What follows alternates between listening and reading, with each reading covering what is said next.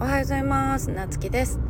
今日のテーマは壁打ちの大切さっていうことについてねお話ししていこうと思います。皆さんね壁打ちしてもらうことってありますか？私はこれまでねあんまりその壁打ちをしてもらうっていうことあんまり経験がなくてであの電子書籍をね書く時に一人で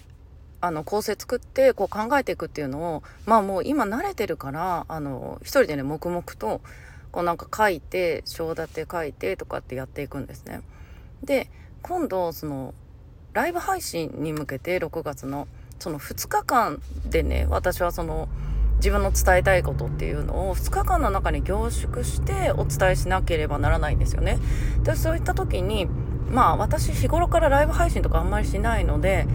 じゃあなんかどういう風にまとめていこうかなっていうのをまあその書籍のね構成と、まあ、最初のね台本作りの最初のところは似てるんだけどもまあやっぱり話すとなるとその面白さとかそのあの山を作るとかねそういうところの場面って結構めちゃくちゃ重要だと思うんですよね。このどの段階でどのシーンを持ってくるっていうのが。でテレビドラマとかねなんかそういう感じでもそうだと思うんだけどそこがねやっぱり本とはちょっと違うなっていうのを思ってて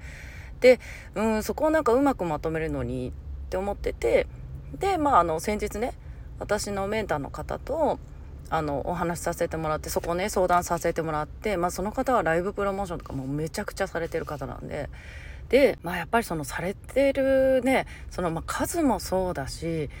すごいまあいろいろこういう展開であこっちの方が分かりやすいですねとかやっぱり人の話だからこそ分かるの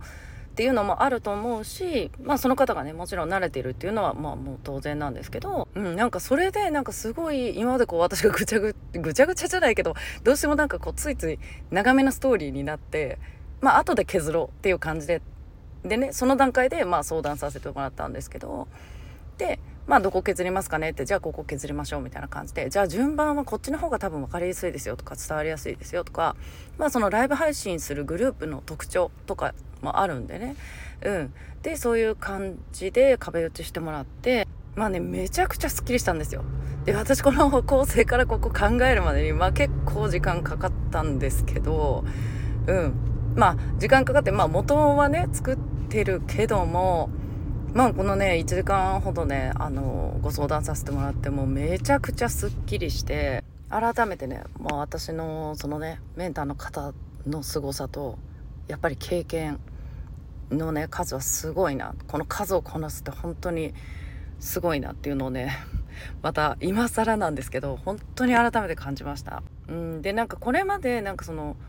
まあ、コツコツやるべきところを私はすっ飛ばしてきたところもあって、まあ、もう一回ねそこに立ち返るっていうのもそうですし回り回ってね本当のそのやるべきことをこの日々の活動の中でのそのなんとなくやってることも中にはあったんですよね。だけどその一個一個の本当の意味を考えながら自分の目的とかねそういうのをあの考えながらやっていくっていうね大事さっていうのもまた改めてね今年に入ってすごい考えるようになったんですよね。でそれはやっぱりそのメンターの方にねあのかからせていただいて見てもらってるっていうのもきっかけの一つですし、うん、やっぱりそこの基本のところとかねうんなんかそういうところをまた立ち返りたいなって自分が思って、まあ、その方にねあのサポートをお願いしているっていうのもそうなんですけどうん、あの変に経験だけが例えば何かこういう情報発信し始めてまあ数年経つけれども変に経験だけが長くなってくるとなんとなくでやってしまったりなんかその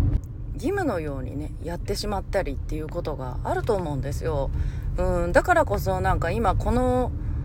この時期にねこうやってまたあの初心に戻ってね基本からあの見返せる？っていうのはすごいあの良かったなと思います。で読書する時とかもそうだと思うんですけどその時の自分のステージによって同じ本なのに全然捉え方変わるってことありますよね。うん、もうそれと同じような感じだなと思ってます。うん、なのでちょっと話がねずれちゃったけどそうあの壁打ちをねする大切さしてもらうね大切さっていうのをね今日はお伝えしていきましたはい。ということで皆さんだいぶね暑くなってきましたけど体にね気をつけて今日も素敵な一日をお過ごしください。またお会いしましょう。